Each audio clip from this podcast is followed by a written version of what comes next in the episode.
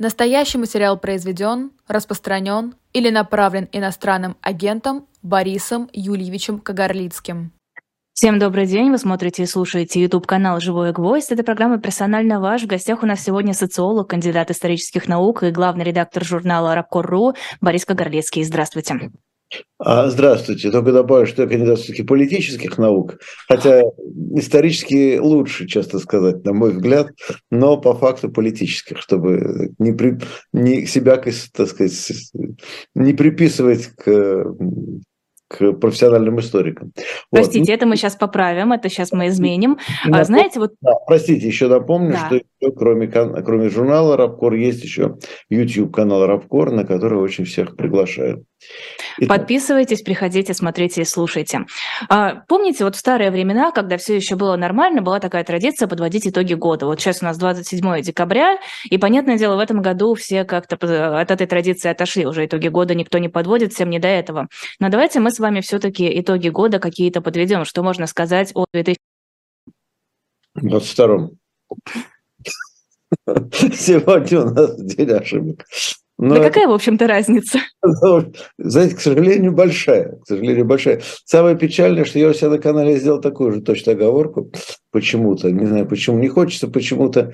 Мне кажется, мы зафиксировали, что был плохой двадцатый, и он как будто тянется и тянется, и лучше не становится. Вот, вы угадали, такая фрейдовская история, действительно, что вот, э, помню, как отмечали радостно люди конец 2020 года, просто э, на даче там у нас народ собрался, фейерверки пускали, и все были в диком ликовании, что вот наконец этот ужасный год закончился, но оказалось, что нет. Вот, вернее, год-то закончился календарный, а проблемы только начинались. А, ну, а подводить итоги, да, ну, традиция, она по-прежнему жива, меня все время сейчас дергают тоже подводить итоги. Но ведь, в общем, понятно уже, что случилось. То есть главное событие, конечно, это пресловутая спецоперация, тут никуда не денешься. Причем это событие не только российской или украинской истории, это событие, в общем, глобальной истории. Я уже несколько раз писал, что это э, региональный конфликт, но с глобальными последствиями. И последствия это будут, конечно, совершенно не те, которые воображают себя российские начальники, которые думают, будто бы вот теперь э, возродят Российскую империю или еще что-то в этом роде. А речь идет скорее о том, что мы имеем дело с очень мощным кризисом вообще всего мироустройства, э, кризисом, прежде всего, экономической системы. И это совсем не тот кризис, о котором говорят наши официальной политики, потому что они все время говорят, это вот там кризис англосаксонского империализма и так далее. Да нет, это кризис той системы, в которой они и пресловутый англосаксонский империализм являются одинаковой степени составными частями.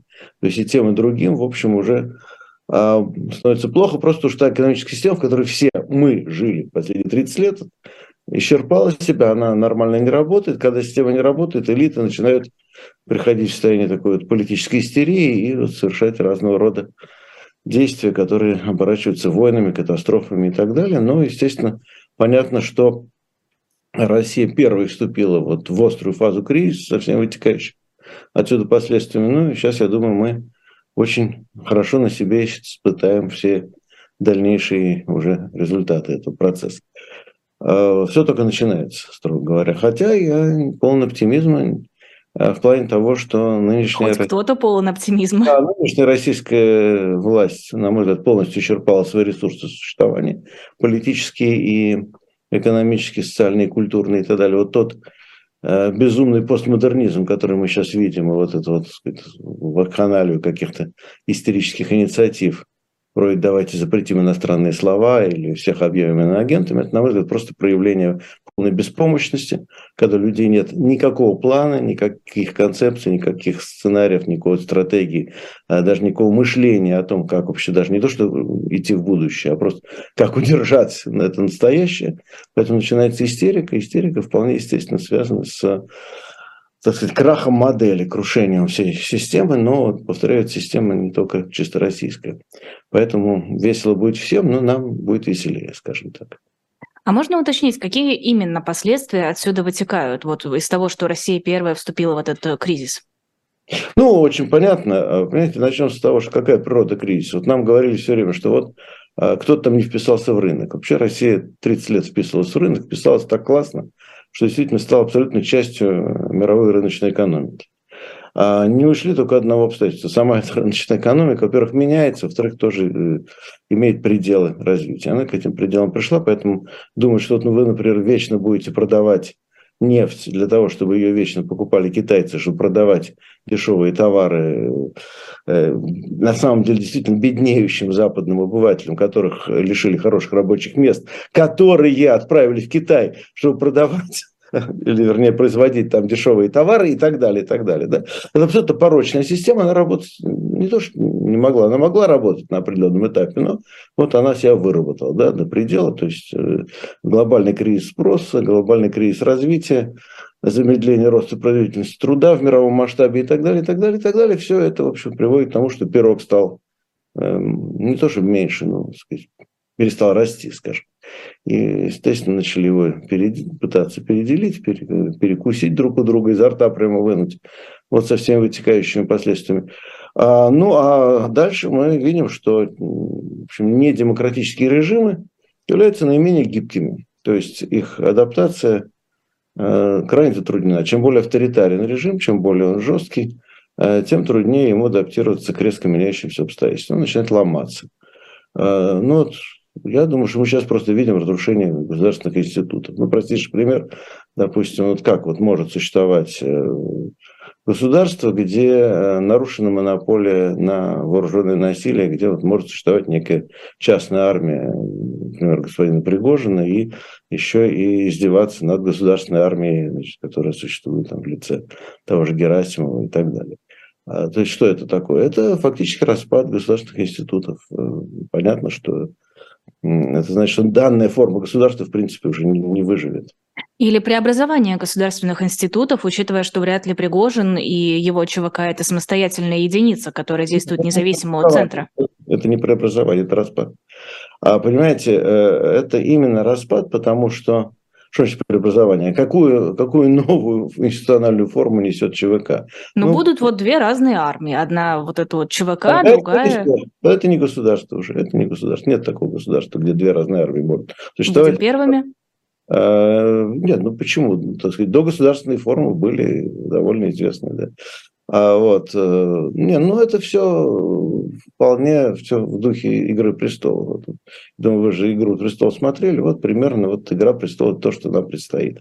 Вот. Э, но с другой стороны, в России есть такая хорошая традиция с XIX века, после э, проигранных войн, обычно начинаются либо радикальные реформы, либо революции.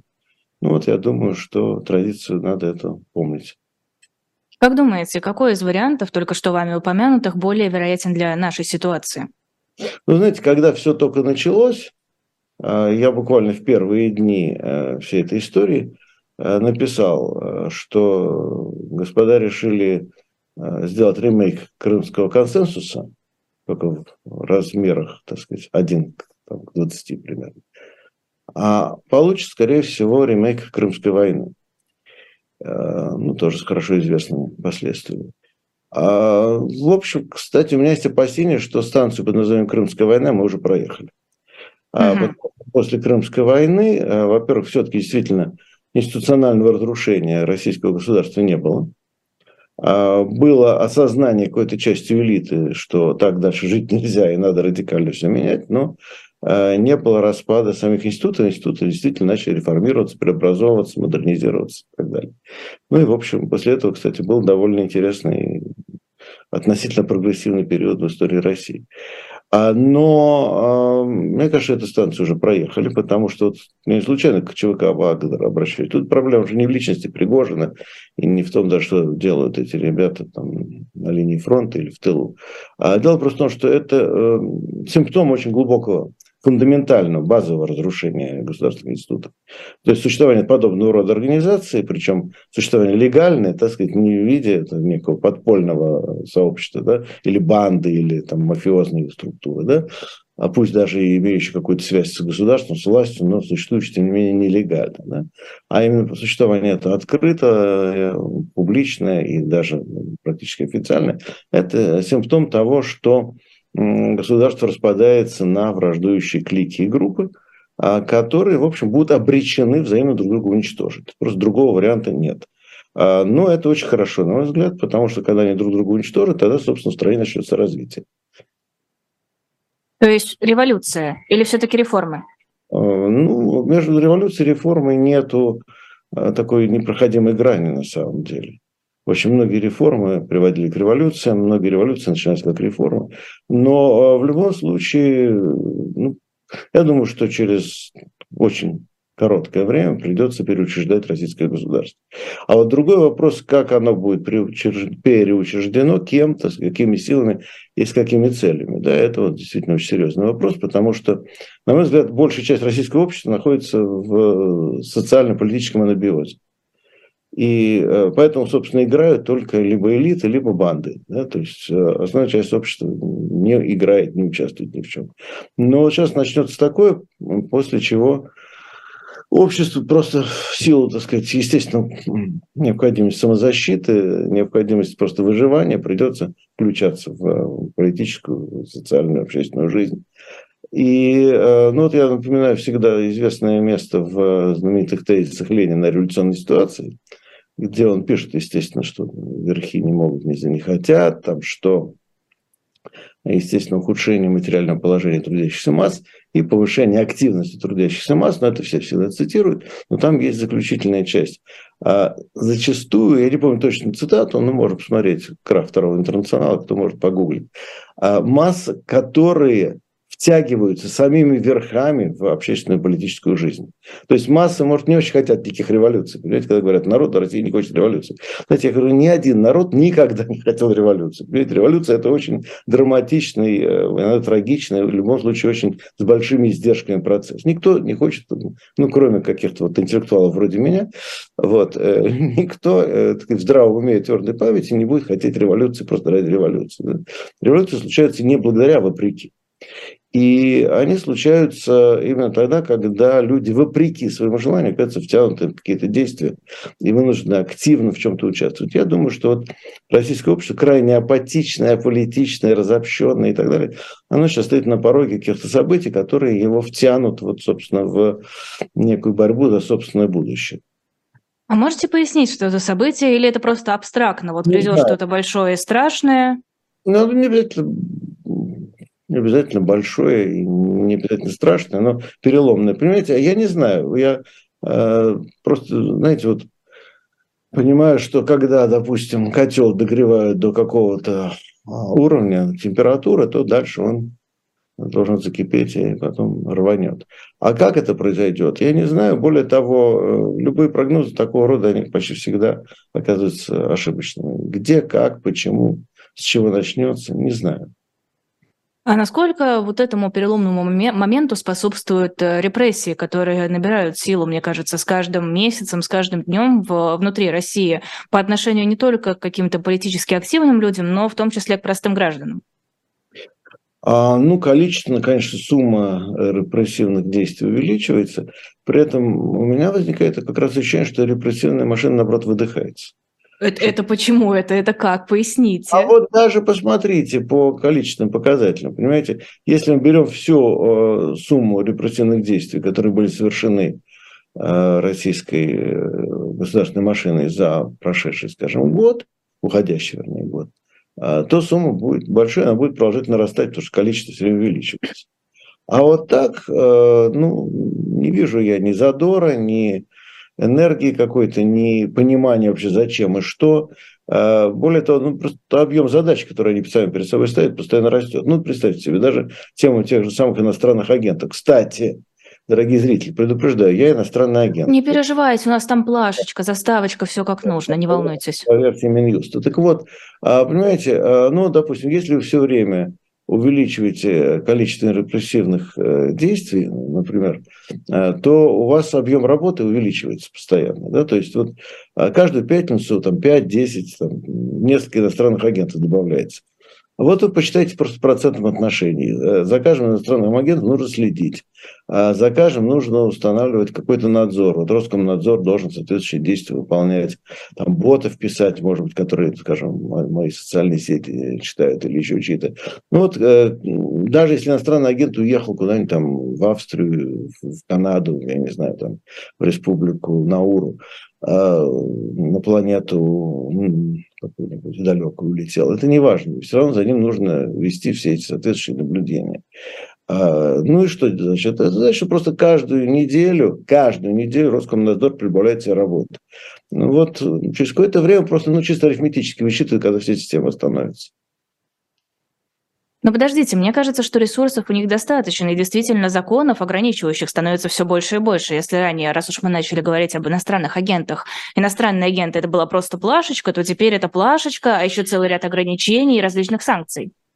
Ну, правильно, значит, все больше и больше работы, а сил у них не прибавляется времени, те же 24 часа в сутки. Ну да, они могут увеличивать э, численность персонала, благо в стране много сейчас закрывать предприятий. Но квалифицированного персонала вы все равно не получите. Персонал-то будет... Э, да какая там квалификация нужна? Просто следите, все. Значит, вот, вот вы попробуйте. Вот понимаете, я э, сначала думал, что э, вот сидит какой-то человек в Роскомнадзоре и читает каждую мою статью и проверяет, если там плашка, например. А потом я понял, что это пишет бот. То есть, вернее, бот сидит так сказать, э, и а то есть это, конечно, какая-то там компьютерная программа меня читает, к сожалению. Я предпочел, чтобы человек читал, может, что-то узнал. Вот, но вот уже э, людей не хватает, это пишут, э, или читают компьютерные программы. Но все равно после этих компьютерных программ кто-то должен идти что-то делать, проверять, принимать решения. Ну, представьте, вот вы сейчас готовите салат оливье, допустим, а вместо этого вам звонят и говорят, а вы знаете, сейчас у нас на эту пятницу еще новые иностранные агенты, а нужно снова устанавливать эти программы, а нужно еще там что-то делать, а нужно, значит, им э, срочно штрафы выписывать, а нужно еще, да какой там, ну, господи, давайте хотя бы 13 числа-то восстановимся, давайте выпьем водки пока. А к 13 числу еще десяток иностранных агентов вам подвалило. Ну, что ж такое? Такое, когда же это кончится наконец? Вы поймите, что делают все это не какие-то злодеи из мультиков, а совершенно обычные обыватели, такие унылые, унылые обыватели, которым на все это глубоко наплевать, которые совершенно этим всем не интересуются, а которые халтурят при первой же возможности, просто потому что российский чиновник в принципе халтурит при первой же возможности, потому что это его натура такая. Понимаете, я вот помню, как я, у меня же мои истории биографии, моей биографии начинаются столкновения с этой всей системой давно, то есть когда я еще аж в Брежневской, в конце, в самый последний год Брежнева сидел в Ливордской тюрьме, меня майор КГБ допрашивал, и он, среди прочего, сказал, ну, Борис Юрьевич, ну что же вы, э, какие у вас какие-то странные воззрения? Нам же абсолютно все равно, кого сажать. Вот вы будете у власти, ну, будем сажать тех, кто вам не нравится. Нам абсолютно без разницы. Вот. Ну и вот они так и работают, поэтому огонька, так сказать, энтузиазма нет. Это не чекисты э, сталинские. То есть не дотягивают наши? Да не, ну совершенно другие люди, другая эпоха, и слава богу. Но подождите, есть ведь и другая сторона. Во-первых, можно просто брать и сажать. Ну вот на 8,5 лет, как Илью Яшина, например. И когда такие сроки, уже гораздо меньше желающих э, создавать новую пробле- новую, новые проблемы, новую работу для того же самого Роскомнадзора, для всех этих органов. Люди просто думают, а не пойду-ка я на улице, а не буду-ка я писать разные посты нехорошие в социальных сетях. Буду я сидеть тихо, как мышка, и делать так, чтобы меня не заметили. Работы меньше, а протестующих тоже гораздо меньше. Кто протестовал, уже сидит, все спокойно, все гармонично. Ну, во-первых, это не так, потому что желающих представить становится больше просто по мере того, как э, усиливается масштаб проблемы. Ну, то есть, попросту говоря, если у вас, э, допустим, обидели кого-то одного человека, у него там, родственники, друзья, сочувствующие, просто люди, которые видят масштаб несправедливости и так далее, и тоже начинают, если не прямо протестовать, то как-то по-другому, по-своему действовать, может быть, даже какими-то более нехорошими методами, какими-то подпольными начинает действовать. Это гораздо опаснее для власти. Тем более власть нас избаловалась. То есть с реально подпольным сопротивлением они сталкиваются уже 20, даже вообще больше. Вот, поэтому... Но разве есть у нас потенциал на подпольное сопротивление? Ну, понимаете, потенциал на массовое нет, на, там, не знаю, на несколько сотен или на тысячу человек хватит при желании. Но это же мало. Ну, знаете, у Че Гевара и Фиделя было 86 человек, когда они с Грана выселились, а потом всех переловили или убили, осталось 12. Ну, этого оказалось достаточно. Ну, страна, конечно, маленькая, но тем не менее показательная. Вот. Когда режим прогнил, то не так важно, сколько и где, важно как. Вот. А тут вот я бы скажу как. Потому что проблема совершенно не в иноагентах, не в Яшине, не в Навальном даже, ну, тем более не вот в более сказать, умеренных людях вроде вашего покорного слуги. А проблема, скажем, в мобилизованных, в военных, которые сталкиваются с ЧВК Вагнера непосредственно на линии фронта, в ментах, которым очень надоело ловить э, каких-то несчастных демонстрантов, которые просто гоняют по выходным дням там, или еще куда-то там, хватать какого-нибудь одного пикетчика, понимаете. А сотрудников ФСБ, которые теперь получили много неприятностей, потому что где-то у кого-то конфисковали давно уже его конспиративную квартиру где-нибудь в Вене, куда он складывал большие деньги и купленные... Дачу на озере. Да, да, и купленные какие-нибудь вещи, а ее взяли, конфисковали, и, и вот теперь он потерял вот плоды своего огромного труда. А в людях, которые где-то теряют э, миллионы долларов, э, находясь в окружении самого же нашего высшего правителя и так далее. А они реальная проблема. Понимаете, что люди шли там с плакатиками, ну кому они мешают? От них никакого ущерба не будет. А вот когда какого-нибудь большого начальника генерала зацепляют, ну, он, конечно, сразу представать не будет, он затаит злобу. И потом сделает что-нибудь гораздо более ужасное, чем все мы вместе взятые могли бы даже придумать. А вот, кстати, о проблемах, э, которые вы перечисляли, о мобилизованных и так далее. Интересный случай. Российский солдат признался в убийстве мирного украинца, и против него возбудили сразу два уголовных дела. Одно в Украине о нарушении законов и обычаев войны, а второе в России о распространении фейков, вот этот самый законопроект. А это тоже та же самая проблема вот из этого списка?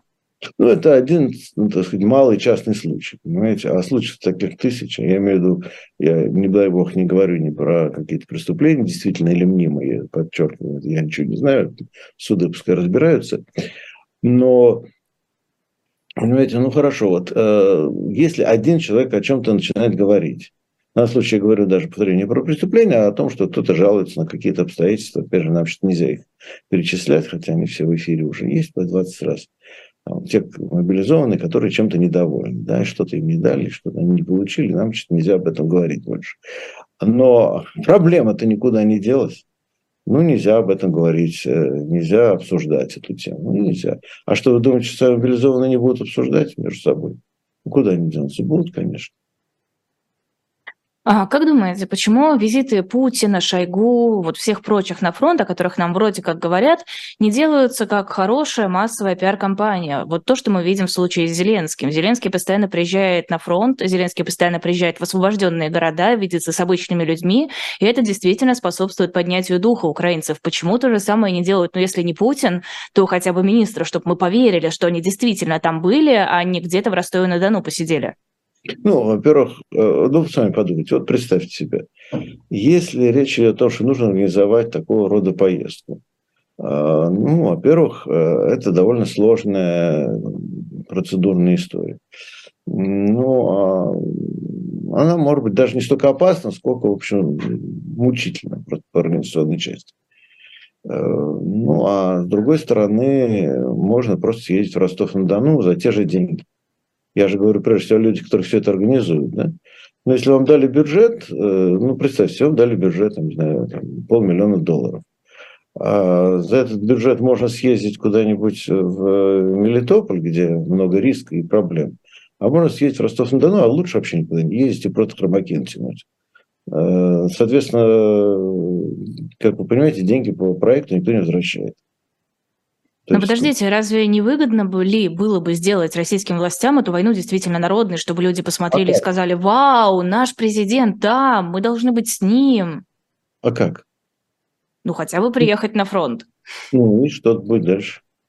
Ну, чтобы люди хотя бы увидели, хотя бы поверили во что-то, потому что пока, мне кажется, у большинства людей это несколько изменилось с начала мобилизации, но сейчас, мне кажется, возвращается к прежним показателям ощущение, что это далеко, что вот я здесь, условно, там, я сижу где-нибудь в Москве, Подмосковье, и то, что происходит в Украине, меня не касается. Ну, есть там какая-то часть россиян, э, которые туда попали по мобилизации, есть контрактники, ну, в общем-то, а мне какая разница? Пусть оно там будет. Вы понимаете, что Кириенко может сколько угодно говорить о народной войне, но ведь народная война становится таковой не потому, что какой-нибудь начальник приказал. И пиаром не решаются объективные проблемы. Понимаете, это вот проблема уже другого рода, э, которая характерна для российского общества, причем еще со времен Ельцина. А думают, что э, проблема всегда решается пиаром. То есть дело в том, что советское общество конца 90-х и уже постсоветское, наверное, конца 80-х и постсоветского начала 90-х было исключительно наивно, действительно, исключительно легко поддавалось манипуляциям. Просто исключительно легко. А, но целый ряд специфических особенностей позднесоветского и так сказать, постсоветского человека, психологии, сознания и так далее. Вот. Но сейчас уже не так. А ну, вы думаете, что, допустим, мы пришли и сказали, мы проводим импортозамещение. Ну, сказали. А что, завод заработали? Нет. Ну, он там у нас москвич. А, ну, вот, сделали москвич китайский, да. Ну, вот, вот вам все импортозамещение, понимаете? Не, ну, просто вот э, от волшебного слова ничего не случилось. Гарри Поттера они пересмотрели или перечитали слишком много. Вот. Просто ну, не, не делаются исторические события с помощью пиара. А, нельзя изменить э, ход процесса с помощью э, передачи по телевизору. Ну, пропаганда может что-то добиться, но очень локально, тактически. Если пропаганда идет, так сказать, в противоречие с э, общим течением событий, ну, значит, она будет разгромлена и повержена. А даже если она суперпрофессиональная. Это прекрасно понимают все пропагандисты. А если они это прекрасно понимают, что все, все это бесполезно, зачем вообще напрягаться? Не, ну подождите, еще как напрягаются. У нас вон какие эмоциональные пропагандисты. Один Соловьев, э, Соловьев чего стоит? А, вы считаете, что у нас плохо работает пропаганда? Я считаю, что она вообще не работает. Дело в том, что она, кстати, кстати, я вам скажу хуже, и оппозиционная пропаганда тоже не работает. Это я могу сказать просто как социолог. Мы это изучали, и четко могу сказать, что вот как люди на самом деле не смотрят Соловьева, так и не смотрят они «Живой гвоздь», «Рапор» не смотрят, ничего не смотрят. Вы сейчас нас с пропагандой сравнили. Вот, ну, как угодно называйте. Это вот сейчас обидно было. Ну, простите, если вас обидел, или себя, наоборот, унизил, сравнив. Но а, я понимаю, понимаю, что все это очень неприятно, но а, я думаю, 90% населения вообще игнорируют любые политические программы, любые политические дискуссии. Почему? Почему? А зачем? Это не касается их жизни никак. Это вот. только в России или в принципе? Нет, это именно в России. Другой вопрос, что сверхтипичный. То есть нас отличает не то, что мы не такие, как все, а наоборот, что мы доводим до крайности, до абсурда, до предела вот все тенденции, которые можно найти во всем мире, но у нас они всегда приобретают совершенно экстремальную радикальную форму. Вот. То же самое касается аполитичности. То есть во всем мире наблюдается тенденция к тому, что обыватель утрачивает связь с политикой, утрачивает доверие к политикам, государству и так далее. Это во всем мире. Ну, может быть, с какими-то исключениями. Но в России это принимает э, характер тотального уже игнора. То есть, когда российский обыватель вообще никакого отношения к политике не имеет и никак с властью не связан. Поэтому, если у людей есть интернет, то что думаете, они будут... Вот простите, да, они будут не вас смотреть, не меня смотреть, не, не Соловьева они будут смотреть. Они телевизор тоже будут смотреть, не Соловьева. Они будут смотреть программу про охоту и рыболовство, там, про домашних животных, про... Э, ну, раньше смотрели, может, сейчас продолжать по инерции с горем, с, со слезами смотреть про путешествия, там, типа «Орел и решка». Вот. Э, ну, мало ли что, мало ли полезных, реально полезных. Про, про, про кулинарию очень много смотрят. Вот сейчас, я думаю, под Новый год сейчас э, просто все смотрят, как готовить э, какой-нибудь салат оливье более интересный, чем обычно мы делаем. Может, там что-то добавить интересненькое можно. Вот кулинарные шоу сейчас наверняка на ура идут. Вот. А Соловьев, а что, только настроение портится, понимаете? А, И что с этим делать? Ничего не делать, все идет, как идет. То есть это нормально, что люди делают вид, будто политика их совершенно не касается, и все, что происходит в государстве, это не их проблема, а то, чем должны заняться. Ну, это ведь, ведь именно это и приводит к тому, что у нас сейчас есть Путин, есть его чиновники, и люди вообще не принимают никаких решений.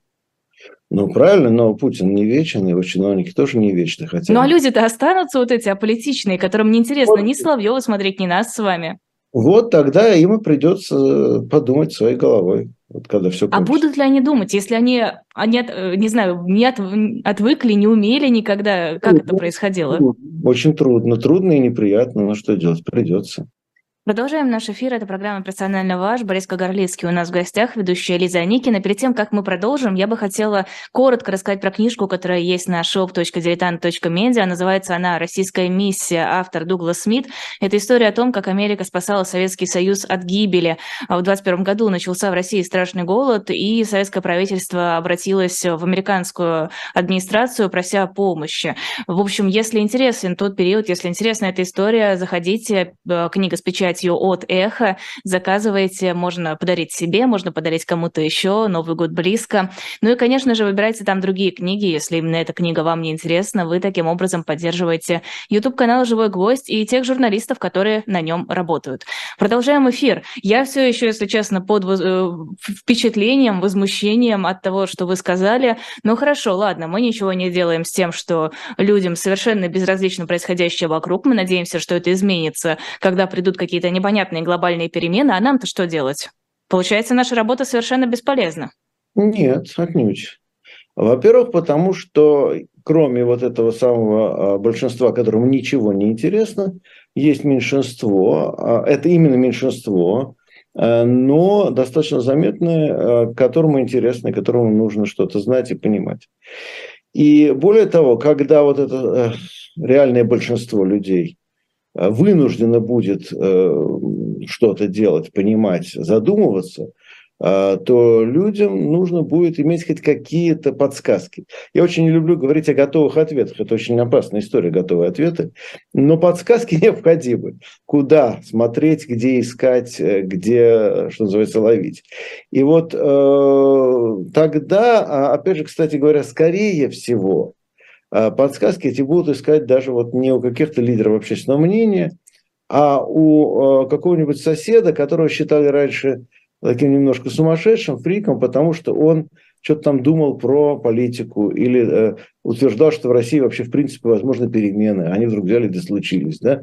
А, и потом вот этот человек может вдруг оказаться локальным лидером мнений, понимаете? Лидером мнений у себя во дворе, на своем предприятии а, или в городке и так далее. Если его, конечно, не посадят раньше. А его не посадят, потому что его никто не знает, потому что он еще сам не знает, что будет политическим лидером. Понимаете, это еще одна особенность. Вот вы что думаете? Ну ладно, Леха Валенсу, предположим, а, а, знала, ну, скажем так, в Польше несколько десятков интеллектуалов, э, которые тоже были в диссидентском движении, они знали, что был такой продвинутый электрик Лех Валенса в э, Гданьске. Да? Но я вас уверяю, что большая часть лидеров э, солидарности в Польше за месяц еще до того, как это случилось, не знали, что они станут политическими лидерами. Они не имели об этом ни малейшего понятия. Кстати говоря, то же самое относится ко многим лидерам а, русской революции 17 года, особенно вот лидерам в том числе и а, красного движения. То есть они ну, были такими вот, так сказать, а, просто заинтересованные политикой рабочими, например. Ну, это не были какие-то политические активисты, тем более лидеры. Какой-нибудь Василий Иванович Чапаев, вы что думаете? Что он знал, что он будет легендарным комдивом? Да нет, он был просто обычным унтер-офицером русской армии, а, который ну, немножко где-то что-то почитывал, немножко о чем-то задумывался. Поэтому, когда уже начались события, он примерно понимал, куда идти, с кем объединяться. И, и ну, собственно, революционные процессы этим и интересны, что они не просто приводят в политику огромное количество людей, которые раньше были абсолютно политичны, они порождают новых лидеров из людей, которые были вчера вообще совершенно не лидерами, и которых даже никто, может быть, не видел лидерских качеств. Давайте поговорим о каких-то простых бытовых вещах. Довольно много людей сейчас уехало из России за границу в самые разные страны. И сейчас в Госдуме заговорили о том, что надо бы как-то поднагадить этим людям. Давайте-ка мы им дополнительные ограничения введем, уберем какие-то льготы, чтобы не было такого, что они сидят в другой стране, работают условно на российскую компанию, получают деньги, тратят их за рубежом. В общем, нехорошо это. Как думаете, на что направлена эта мера? Ну, вот это один из примеров э, неадекватности чиновников. То, о чем я как раз говорил, что люди не имеют не только что стратегического мышления, они даже не могут какую-то тактику адекватную выработать, они просто находятся в состоянии истерики. Ну, я не знаю, ну, это как вот, э, если уж пошел семейный скандал, то надо просто, не знаю, бить посуду. Вот какой пользы бить посуду в собственном доме? Никакой совершенно пользы нет. Громко, шумно э, может произвести впечатление на другую сторону в ходе этого скандала, скорее всего, не произойдет никакого впечатления, потому что в ответ вам разобьют еще больше такой же посуды. А это вот просто обыкновенная истерия. Почему? Потому что, ну, скажем, вы хотите нагадить людям, которые работают на российские компании. Кому вы нагаете? Вы нагаете российским компаниям, в первую очередь, понимаете? А, причем... Ну, так может эти люди вернутся? Может быть, это сделано Нет, для того, чтобы вернуть россиян? Люди не вернутся, компании переедут компании, те, которые еще остались в России, они задумываются вот с таким, э, такой Государственной Думой. Какой нам смысл здесь оставаться? Они начнут релацироваться вслед за своими сотрудниками. То есть платить налоги будут, соответственно, в другой юрисдикции. Все, привет. Нет, наверное, это не так просто перевести бизнес. Одного-то человека сложно перевести, чтобы обустроиться, чтобы найти жилье и, в принципе, какие-то документы получить, чтобы иметь право здесь находиться. А уж целая компания, мне кажется, это большая проблема. Ну, вы знаете, во-первых, компании как раз легче, чем отдельного человека. Когда у вас миллионы долларов, вам все делать легче, чем когда у вас, там, не знаю, 500 долларов в кармане лежит. А Казахстан ждет российские компании, Киргизия ждут российские компании, ну, некоторые страны менее активно ждут. В Казахстане уже целая программа по перетягиванию российских компаний к себе. А потом, понимаете, проблема же не то, что нужно перевести компанию. Все компании останутся на прежнем месте. Просто-напросто э, регистрация перемещается из Э, Москвы или Петербурга в Алматы, там, Бишкек или там Самарканд. Все. Все, все даже остается на том же месте, просто российское государство перестает получать налоги. Ну, привет, горячий. А в принципе, такой отток россиян, насколько он оказывает влияние на ситуацию в стране, на экономику? Ну, это мы увидим в ближайшее время, потому что пока все-таки, э, я думаю, власти гораздо больше озабочены тем, что Э, падает э, экспорт нефти и потенциально экспорт газа будет падать. Причем, понимаете, опять же, напоминаю, это не чисто российская история. Вот если бы, я вас уверяю, если бы в мировой экономике все было бы гладко и хорошо, и все бы росло, и нефть покупали и так далее, и так далее, стабильные цены, и все бы росло непрерывно, то я вас уверяю, вообще все этой конфликтной ситуации с Украиной просто бы не было. Сидели бы по-прежнему на своих там, восьмерках, двадцатках, и все бы целовались, жали друг другу руки. Вот. А сейчас ситуация такая, что все плохо. Будет с экономикой не только из-за замечательных умных решений э, российских властей, а потому что объективно плохо. На этом фоне идиотские решения российского э, правительства, особенно Государственной Думы, ну, просто усугубляют без того очень плохую ситуацию, когда ну, мало того, что будет э, уже, конечно, вся эта санкционная неприятность, но, а, скажем, ну куда будем переводить э, экспорт? Ну, переведем на Китай, переориентируем. А Китай, смотрите, что, что творится в Китае. Э, ну, формально все это дело с эпидемией ковида. Я думаю, что эпидемия ковида только часть большой проблемы. Китай назревает очень большой кризис назревает кризис и кризис управления. И э, в итоге кризис спроса. Ну, посмотрите, да, то есть вот все эти волнения, которые там были недавно. А то, что Си Цзиньпинь э, себе продлил срок да, пребывания власти. А что просто Си Цзиньпинь такой вот властолюбивый человек, что не хочет уходить в назначенный срок. Думаю, что нет. Думаю, что это связано с тем, что а, как и с Путиным та же самая история была, что просто окружение говорит, что нельзя, нельзя, вот ты уйдешь, и все обвалится, как только ты уйдешь, то все посыпется, ты последняя зацепка наша и так далее. Он говорит, ну ладно, хорошо, буду вашей последней зацепкой. А ситуация объективно не улучшится, становится только хуже от того, что он остается. А, то есть, э, думаю, что Китай будет проглатывать бесконечное количество российской нефти, газа и других ресурсов? Нет не будет, будет проглатывать столько же, а может меньше. А, поэтому с деньгами все плохо. А что касается потерянных людей э, и э, свернутого э, технологического производства по целому ряду позиций, то это, я думаю, скажется позднее. И с этим будет разбираться уже какое-то, скорее всего, другое правительство, которое будет пытаться всерьез решать проблему. Но, может быть, другое правительство не столкнется с этой проблемой, потому что люди вернутся, если это будет нормальное а, правительство. За пять минут не вернутся. Это целая работа должна быть. Это целая работа, ее нужно будет делать. Это очень серьезная работа, потому что всегда, когда массовая иммиграция, стопроцентного возвращения не бывает. Там будет уже скорее другая проблема, что если люди уже уехали, если многие из них уже как-то устроились там или хотят жить уже теперь на две страны, например, то есть они там чем-то обзавелись и так далее, а тогда нужно будет, наоборот, их использовать как ресурс, что вот, ага, очень хорошо, что у нас много людей за границей, с этими людьми нужно работать, чтобы они приносили какую-то пользу для страны. А, ну, собственно, так, так в свое время Италия работала с итальянской миграцией, пыталась во всем определенные периоды. А, но э, это большая работа, понимаете, ничего не делать по мгновению руки. Нужно всем заниматься профессионально от начала до конца. И в состоянии истерии вопросы не решаются. Российская власть находится, повторяю, в истерическом состоянии. А, будет ли польза от российских политиков, которые уехали за границу? Смогут ли они, когда начнутся перемены, когда придет хотя бы какая-то возможность э, а, начать эти перемены, включиться в игру? Ну, знаете, вот мы на Рабкоре опубликовали где-то, по-моему, месяц назад очень хорошую статью Анатолия Несмеяна на эту тему, когда он говорит, что э, эмиграция может включиться в политическую жизнь после э, смены власти, но лишь в одном случае. Если она способна предложить что-то такое, чего нету в сказать, господствующей системе, в господствующей элите. То есть, если она может предложить не просто смену лиц, да, а системные, радикально системные изменения.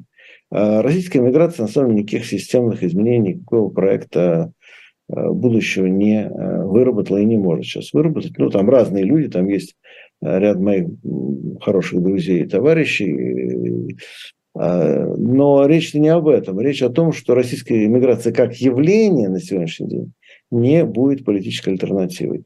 Они могут сколько угодно там заявлять, что вот они приедут и будут потом руководить страной, но страной будут руководить не они. А будет следующее. Могу примерно сказать, что может быть. Да? Скорее всего, после того, как э, начнутся какие-то изменения, первая волна правителей постпутинских, это будут люди, конечно, из э, нынешней же власти. Это будут люди из э, той же самой системы, а, Причем я вас уверяю, что как только не будет Путина, все они скажут, что они всю жизнь были борцами с режимом, что они вообще э, категорически не принимают и не принимали никогда всего того, что здесь творилось. Они вот в глубине души страдали и мучились. И более того, они обязательно найдут козлов отпущения, жесточайшим образом их накажут, жесточайшим образом. Так свирепо накажут, что никакие оппозиционеры даже таких жестоких казней бы для этих людей бы не придумали. Э, потому что это будет для них способ оправдаться, доказать, что они в самом деле борцы за демократию, свободу и народное счастье. Поэтому нужно будет других коллег, которым меньше повезло, которые вовремя не успели перекраситься, а не просто наказать, но, так сказать, с ними разобраться, со всей строгостью. А потом выяснится, что вот эти люди тоже, в общем, не имеют э, никакого проекта, кроме как давайте мириться с Западом. Скорее всего, это будет единственное, что они могут предложить. Ни одну внутреннюю проблему они решать не собираются. Но вот к этому времени настанет уже очередь новых лидеров и новых общественных сил. И это будут не иммигранты, это будут вот те люди, которые могут, что называется, из, из глубин подняться. А какова вероятность, что будет выбран не сценарий «давайте снова дружить с Западом и мириться», а сценарий «давайте-ка мы сделаем новую Северную Корею, только очень большую, и будем наши проблемы вот решать здесь внутри без участия кого бы то ни было снаружи»? Нет, ну, мы не можем сделать новую Северную Корею. Почему? Знаете, знаете известная формула Ежи Станислава Летца. А назад в пещеры дороги нет, нас слишком много. Вот, это тот самый случай. Понимаете, ну, э, во-первых, Северная Корея не просто, вот, опять же, Ким Ир Сен взял и сделал Северную Корею такой, как она получилась. Она в силу целого ряда исторических, культурных, политических, экономических причин сама себя делала, э, как мы знаем, десятилетиями. И э, вот просто взять и превратить одну из самых глобализированных стран мира в Северную Корею просто по мгновению руки невозможно, ну, просто невозможно и все. Есть технические пределы. А даже вот, простите, такой момент, вот интернет, вот мы сейчас сидим с вами разговариваем. Так отрубить его на к чертовой матери. Получится. Почему? Потому что Северная Корея э, над собственным аналогом интернета работала очень долго и построил его изначально. Причем они гениально построили. Ну, например, э, приходят э, люди на работу, там всего несколько есть каналов, связывающих внутренний их интернет, квази-интернет, да, с настоящим. И вот, представьте, вот вы работали в Северной Корее, вы приходили утром на работу, и вам нужно было посмотреть Э, допустим, не знаю, там 100 сайтов или каналов в YouTube, чтобы проверить, нет ли в этих каналах чего-то неудобного для э, династии Кимов, для идей Чучхе, для э, идеологии Трудовой партии Кореи. Вот вы отсмотрели, например, там, канал про животных, вы вот смотрели, или что там ничего нет, э, там только про бегемотов, там ничего страшного нет про ни про Ким Чен Ына, ни про его папу, ни про его дедушку. И вы э, просто перезаливаете это уже во внутренний корейский интернет.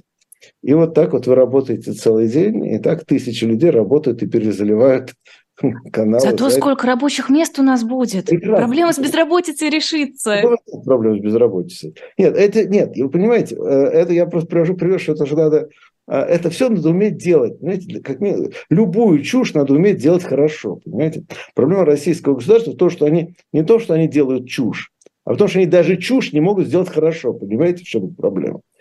Ну и слава богу, наверное, если бы они чушь делали хорошо, наша ситуация была бы намного плачевнее. Да, поэтому, знаете, ну не надо, не надо сравнивать Россию с Северной Кореей, это дискредитирует Северную Корею. Не обижайте Северную Корею, понимаете, не надо. Вот, они все делают по уму. Они все равно не услышат, наш эфир не допустит в их э, свой а, интернет. А, вы зря, кстати, вы зря. Может быть, они сейчас сидят и в посольстве слушают и радуются. Вот, северокорейском. Вот, но а, просто, знаете, ну, э, ну, в России тот же самый интернет изначально по-другому построен. Ну, вот вы отрубите интернет, поезда перестанут ходить или еще что-нибудь. Такие вещи начнутся.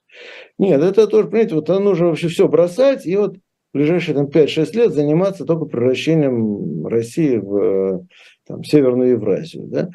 А, и что? Ну, за это время еще что-нибудь произойдет. Да? И нет, это невозможно просто.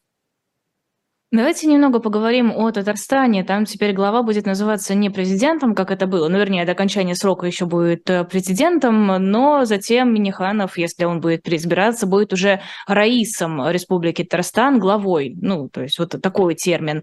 А, это называют окончанием суверенитета Татарстана. Насколько это справедливо? Ну, понимаете, в принципе, сама идея, что одна конкретная республика или территория имеет суверенитет внутри другого государства, она тоже, в общем, ну, не соответствует э, не соответствует логике строительства современного государства. Но другой вопрос, что это все очень условно. Все очень условно. А кому-то нужен президент, э, ну, просто чтобы потешить чье-то эго. Проблема была совершенно другом. Проблема была в том, что в принципе, э, в течение 20 лет у э, территорий Федерации отнимали права. И отнимали их неравномерно. То есть у одних областей отнимали очень масштабно, систематически, а у других так отщипывали по кусочку. Вот, соответственно, в случае с Татарстаном у них не отнимали масштабно, а у них отщипывали. А потом вдруг обнаружили, что у них слишком много прав.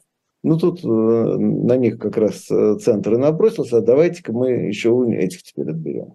Ну, соответственно, они сопротивляются. И э, на них смотрят с большой завистью и, в общем-то, с большим интересом чиновники в других регионах, в том числе вполне чисто русских. Что вот, ага, если эти что-то отстоят, то, значит, ну, может, и мы потом когда-нибудь что-нибудь отстоим. А, ну и наоборот, да, соответственно, федералы во что-то не стал стараются у Татарстана отобрать как можно больше всего, чтобы а, тоже вот как бы никому ничего, чтобы не осталось. А должны ли быть у регионов свои права? Ну, вообще Отдельные какие-то. Федерация или у нас что? Да, у нас, да вообще... у нас вообще непонятно что. Вот, вот. Вообще у нас по закону федерации, понимаете? Вот. Э, и, э, ну, в принципе, для того, чтобы нормально управлять такими большими разнообразными территориями, конечно, нужно реальное федеративное правление. То есть э, совершенно не очевидно, что должны быть именно вот те области, которые сейчас у нас есть. Там еще такой, еще один ящик Пандоры поднесли, да, потому что границы территории менять надо, а как их менять непонятно, и там тоже нужна большая очень тонкая и проблемная работа с этим делом, ну, которую, естественно, никто не делал уже вот 30 э, лет практически. Но а так или иначе, конечно, федерализация необходима, и это ответ на многие проблемы. То есть у нас есть ну, ряд вещей, которые власть упорно не хочет замечать. Да? То есть у нас федеративное государство. Что у нас вообще по Конституции социальное государство. Это тоже категорически никто не хочет замечать. Что у нас Конституция есть, если уж на то пошло. А, ну, это нет, это они заметили, поэтому начали ее переписывать. Вот они 20 лет ее не замечали, и все было хорошо. Потом ее заметили, и вот начали переписывать этот текст. Поэтому, может, лучше в это, чтобы они лучше не замечали как раз. Но, понимаете, ну, а что с социальным государством делать? Понимаете, что, а что делать с экономическими проблемами, которые действительно не решаются, они не решаются частным бизнесом, каким бы то ни было. Но они не решаются и российским государством в том виде, какое оно сейчас существует. Поэтому проблема же не в том, что вот государство не может ничего сделать, а в том, что это конкретное государство ничего сделать не может. Значит, его, соответственно, нужно радикально перестроить, чтобы оно стало реально локомотивом экономического развития. Но оно не может им быть, потому что у людей там одна только единственная, главная даже, и, может не главная, даже единственная просто уже задача, это ну, как вот наживаться на разграблении собственного государства. Ну, это можно делать, пока вот само капает. Да? Почему нефтяной режим очень удобен? Что нефть вот течет, течет, течет, значит, и, и деньги текут, текут, текут, да, и ничего делать не надо. А, а потом выясняется, что начинаются перебои, и вот все, пошло-поехало. Борис Юрьевич, а что вы думаете о версии, что нынешняя ситуация приведет к территориальному распаду Российской Федерации? Очень многие сейчас верят, действительно, а, ну, прям убеждены в том, что из-за этого кризиса Россия в нынешних границах, а, не будем говорить про то, что у нас с размытыми границами, вот то, что на территории Украины, но с такими классическими целыми границами выйти не сможет. А Россия не может распасться технически, именно современная Россия. Почему? Потому что Советский Союз распадался по совершенно другой логике. А распад Советского Союза был связан с разделом имущества. То есть разные бюрократические банды а, в процессе перехода от советской системы к капитализму пытались приватизировать разные части, разные куски советской экономики. А, причем это были именно куски, потому что советская экономика должна была быть разбита, разрезана на кусочки, чтобы потом каждый этот кусочек продавать или предлагать отдельно в процессе интеграции этой экономики в рынок западный, ну, в мировой. Поэтому резать на куски, ломать можно было, и потому что ну, даже кусок имел какую-то ценность, если его перепродать, условно говоря. Ну, как завод сломали, но на металлом перепродали, деньги получили. А современная российская экономика построена по совершенно другому принципу. Это экономика трубы и ресурсов, как раз очень вписанная в мировой рынок. Другое дело, что мировой рынок в кризисе, поэтому спрос на этот товар падает, и Э, кстати, тем более ее дробить на куски нельзя, потому что если вы еще это э, без того неэффективное хозяйство разобьете на кусочки, э, то оно тратит вообще всякую ценность. Но я всегда задаю вопрос, вот что будет с трубой, если ее нарезать на кусочки? Не будет у вас трубы, да? Вот. А экономика трубы, она предполагает сохранение единого целого. А будет другое. Проблема несколько иначе формулируется. Это, кстати, очень похоже на а, то, что было, например, в некоторых странах Европы в позднее Средневековье, когда региональные кланы а, боролись. Кстати, даже в «Игре престолов» это есть, между прочим. Что кланы ведь борются не за то, чтобы отделиться от центра, а за то, чтобы контролировать центр. Понимаете? Вот там попытались, как вы помните, они сначала попытались короля Севера сделать, потом, значит, с ним расправились. Нет, ну подождите, король Севера, он не хотел захватывать Королевскую гавань, он не собирался вот, становиться да, правителем Вестероса. Да, да, так вот, поэтому все так и плохо кончилось. Угу. Вот. Потому что там кланы борются не за то, чтобы разделить Вестерос, да, а за то, кто будет главным в Вестеросе. Каждый клан мобилизует свои ресурсы для того, чтобы стать главным в. Ну, так, собственно говоря, так происходила на самом деле летняя война по Франции. Это не была война Англии и Франции, как потом пытались забрать. Это была война феодальных кланов внутри Франции, которые боролись за контроль над э, королевством в целом. И, собственно говоря, Плантагенет английский, это был просто один из французских кланов, который по совместительству еще имел за спиной э, еще одно владение в виде Англии.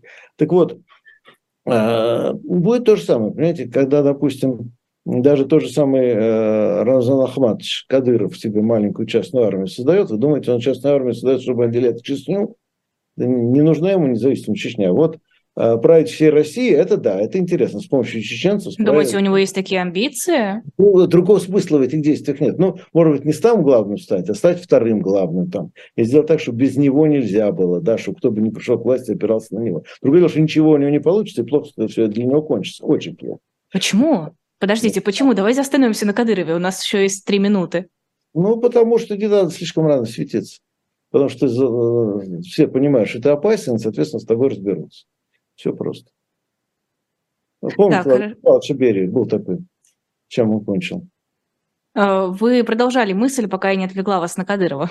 Да, ну я просто привожу пример. Да, региональные какие-то группировки могут пытаться бороться между собой, но не за то, чтобы делиться от России, а за то, чтобы либо контролировать Россию в целом, либо для того, чтобы э, вот уже в новом соглашении, которое наступит, иметь более высокие весы, чтобы с ними более серьезно считались. А, но, повторю, и не они будут потом решать. В конечном счете будут решать вот те самые люди из низов, которые поднимутся и всплывут, вот те самые люди, которых мы сейчас с вами вроде бы так ругали, что они вот не смотрят нас с вами, а смотрят кулинарные шоу. Потом они перестанут смотреть кулинарные шоу, и нам с тем устроят такое шоу, что будет очень интересно. А, последний вопрос, очень коротко придется его обсудить. К сожалению, в Украине нарастает давление на Украинскую православную церковь. А, как считаете, это просто а, борьба с политическим противником или действительно церковь и в Украине, и, наверное, в России имеет какую-то важную роль, имеет какой-то вес? Мне кажется, что в Украине церковь имеет более высокий вес любая церковь, и униатская, и православный московский патриархат и так далее, более высокий вес, чем в России. Как ни странно, на мой взгляд, э, вот Россия – это более светское государство по ментальности. Да ладно. По ментальности, да, ну просто, ну, просто опросы показывают, что, скажем, количество людей воцерковленных, которые ходят, соблюдают и так далее, у нас ниже, чем э, в, на Украине. А, поэтому, по-моему, да, это какая-то часть их внутренней политической борьбы, но я не настолько знаю их кухню. Понимаете, есть еще одна проблема, что э, в России с некоторых пор довольно плохо представляют себе, э, что же на самом деле происходит вот в соседних бывших советских республиках. А там, наоборот, очень плохо представляется, что происходит в России. То есть мы-то думаем, что мы все друг про друга знаем, а это уже далеко не так, к сожалению. Как интересно. А, спасибо огромное. Пора заканчивать наш эфир. Это был Борис Кагарлицкий, социолог, кандидат политических наук. Важное уточнение. Главный редактор журнала rapcore.ru и YouTube-канала rapcore.ru. Правильно я сказала? Да. А, да, это была программа «Персонально ваш» на YouTube-канале «Живой гвоздь». Эфир провела я, Лиза Аникина. Не забывайте подписываться на наш YouTube-канал, ставить лайки, а, репостить наши видео. И, конечно же, заходите в телеграм-канал «Живой гвоздь». Там есть анонсы, там есть а, сами эфиры, выложенные в формате подкастов. А, сегодня, после нашего эфира в 16.05 программа «Курс Потапенко» с, соответственно, Дмитрием Потапенко. Затем в 17.05 программа «Слуха и эхо» с Ариной Бородиной. Можно уже сейчас зайти на, на трансляцию начать задавать ей вопросы, а, чтобы Арина успела на них подготовить ответы. В 19.05 программа «Особое мнение» с политологом Кириллом Роговым и в 20.05 программа «Money Talks». Спасибо огромное, всего доброго. Спасибо всем.